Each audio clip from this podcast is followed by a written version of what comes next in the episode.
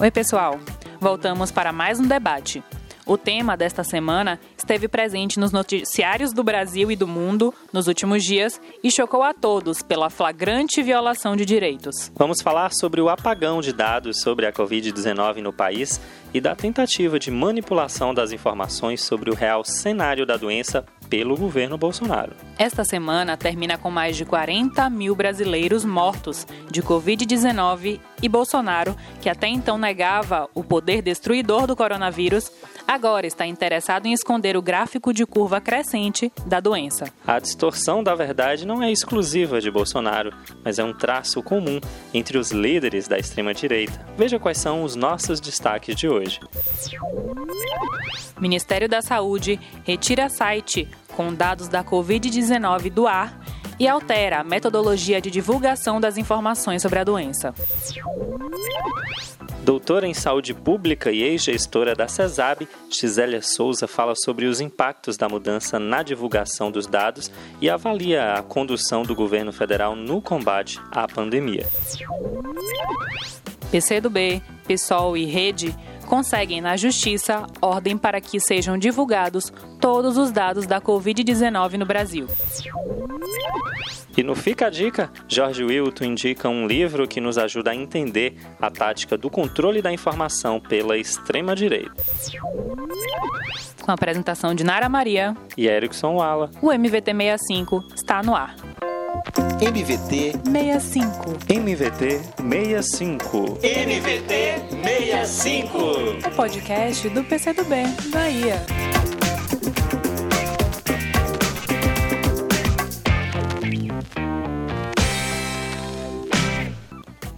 Na primeira semana de junho, o Ministério da Saúde do governo Bolsonaro apagou de sua plataforma oficial os números consolidados que revelavam o alcance do novo coronavírus no Brasil. O apagão foi alvo de duras críticas e virou notícia no mundo todo. Quando foi republicado, o site passou a disponibilizar somente as notificações registradas nas últimas 24 horas. Não constavam mais o número total de pessoas infectadas no país desde o início da pandemia, nem o acumulado de óbitos provocados pela Covid-19. A atitude do governo de esconder a situação brasileira afronta o direito à informação e pode, inclusive, atrapalhar na elaboração de políticas de enfrentamento à doença, pois os dados são essenciais aos diferentes estudos que estão sendo desenvolvidos. Para nos ajudar nessa conversa, convidamos a doutora em saúde pública Gisélia Souza, que analisa essa tentativa de manipulação do governo federal. A tentativa de manipulação dos dados é, pelo governo Bolsonaro com relação ao tratamento da pandemia é um fato gravíssimo, um fato que nós poderíamos considerar como criminoso. Já tínhamos assistido a este absurdo durante a ditadura militar, quando se tentou esconder naquela época a grande epidemia da meningite em 1974. As, por que isso é um crime?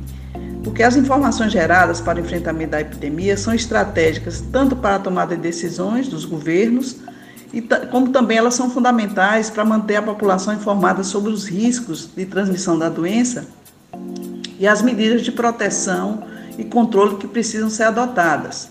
Né? No Brasil já existe o Sistema Nacional de Vigilância Epidemiológica desde 1975, justamente após aquela epidemia de meningite se constituiu né, um Sistema Nacional de Vigilância Epidemiológica. Esse sistema nós podemos considerar como uma inteligência sanitária institucionalizada, porque ela envolve um processo complexo de coleta e análise sistemáticas de dados que são gerados pelas vigilâncias epidemiológicas das secretarias municipais e estaduais de saúde. E estes dados, eles são é, fundamentais, são trabalhados geram informações e orientam a tomada de decisões dos gestores quanto à necessidade de ampliação de leitos, ampliação de serviços de saúde, né, quanto ao nível de rigor de isolamento social durante a pandemia. Então, esses dados vão dar segurança para que os gestores tomem as decisões relacionadas à pandemia, com relação tanto às medidas de oferta de serviços de saúde, quanto medidas relacionadas à proteção individual, ao rigor do isolamento social né, necessário para conter a transmissão do vírus. As informações epidemiológicas também são estratégicas para decisão de políticas, definição também das prioridades da alocação de recursos. Então, os recursos serão destinados para aqueles os locais onde se mais precisa. Então, as informações elas são fundamentais para a tomada de decisão. Gisélia foi gestora da Secretaria de Saúde do Estado da Bahia e fala da importância de uma gestão técnica. O Ministério da Saúde, que é o principal órgão para conduzir essa crise, ele vem sendo completamente aparelhado né, pelos militares. Depois de dois ministros civis, um militar, um general do Exército, sem nenhuma vinculação com saúde, sem nenhuma história de conhecimento da saúde pública, está como ministro e no ministério foram também nomeados inúmeros, mais de duas dezenas de militares que não têm também nenhum histórico de conhecimento da saúde pública. Então, depois da troca desses dois ministros, o Bolsonaro aparelhou completamente com os militares o Ministério da Saúde. Só que o Ministério da Saúde é uma área extremamente técnica, são precisa de conhecimento técnico de especialistas para tomadas de decisões. Então, essa, esse aspecto aí, ele é central. O Ministério da Saúde ele tem que ser, os seus cargos têm que ser ocupados por técnicos. Nós não podemos, numa crise sanitária desse porte, que precisa é, que as decisões sejam tomadas com base em evidências científicas, seja o Ministério da Saúde ocupado por um bando de militares que são totalmente ignorantes nas questões da saúde. Por fim, pedimos que Gisélia fizesse uma avaliação geral da condução da crise pelo governo Bolsonaro. Por conta de todas essas questões que nós temos assistido desde o surgimento da pandemia, desde é, janeiro, né, já se anunciou os casos e, e que a possibilidade em janeiro já de uma pandemia. O governo Bolsonaro teve tempo para fazer e preparar o país, não fez isso. Então a gente pode considerar Bolsonaro como um antigoverno. Cada vez mais fica demonstrado que ele é o inimigo do povo. Ele não trabalha para proteger a população. Né? Ele, ele é um governo insensível e tem boicotado todas as ações de proteção da população. É, essa é uma pandemia que tem repercussão na vida social e econômica do, do país. A postura dele tem sido uma postura de, de não assumir as suas responsabilidades, ao contrário, a postura dele é de boicotar. É, o Congresso é, aprovou algumas medidas que são importantes, econômicas, para manter a população em isolamento, mas ele tem boicotado né, a implementação dessas medidas então, nós podemos dizer que Bolsonaro tem agido como um genocida, que pouco se importa com as mortes e a proteção dos trabalhadores e da, sua, da população brasileira. Se, nós podemos considerar que nós estamos numa guerra sanitária, estamos enfrentando uma, um vírus que desconhecido, com ampla possibilidade de, de disseminação, e pela sua magnitude também o número de mortes pode ser expressivo, então, o governo Bolsonaro, com essas atitudes, a gente pode dizer que é um governo genocida, que é um criminoso de guerra e, como tal, deve ser tratado pelos tribunais internacionais. Bolsonaro, ele, ele é hoje, para mim, considerado um criminoso de guerra pela atitude que ele tem frente à pandemia e a, ao nosso país.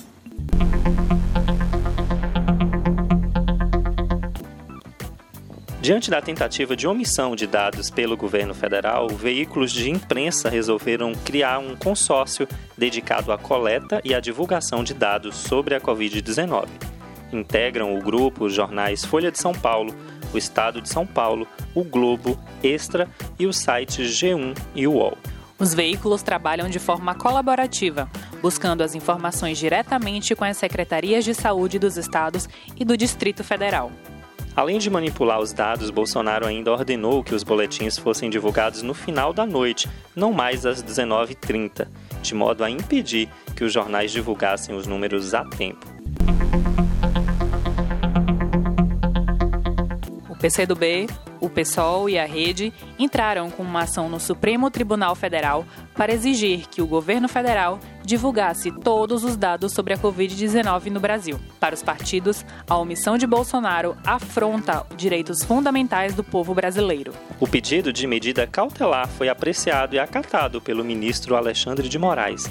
Ele defendeu que a gravidade do alto número de mortes no país não deve ser rebaixada e ordenou a retomada da divulgação completa das informações. Na ação, os partidos também solicitaram que o governo federal fosse obrigado a divulgar os dados até às 19h30, de modo a não impedir que jornais publiquem a informação a tempo. Fica a dica. Agora é a hora do nosso quadro Fica a Dica. Quem indica hoje é o historiador e auditor fiscal Jorge Wilton, que também integra a nossa direção estadual. Olá, pessoal. A minha indicação de leitura é um livro que foi lançado há pouco tempo pela editora Estação Liberdade. O título desse livro é, é A Grande Regressão um debate internacional sobre os novos populismos. Na verdade, se trata de uma obra escrita por 15 autores de diferentes origens, também de formações variadas. Esses 15 autores discutem como a extrema-direita cresceu e se fortaleceu, se fortaleceu politicamente no mundo.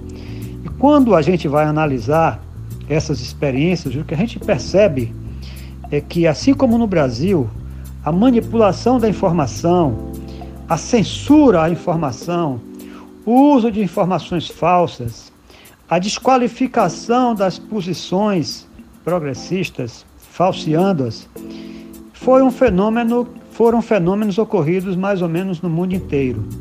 Por isso que essa obra é muito interessante, a gente conhecer o contexto em que surgiu no Brasil essa figura nefasta que infelizmente ainda ocupa a presidência da República.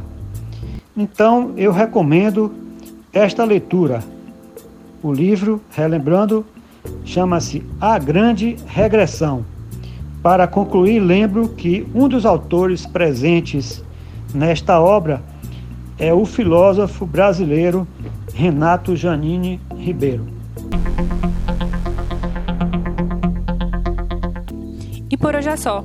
A gente fica por aqui reforçando as orientações das organizações de saúde. Fique em casa, mas se precisar sair, use máscaras e higienize as mãos. Estamos como PCdoB Bahia 65 nas redes sociais. Até a próxima!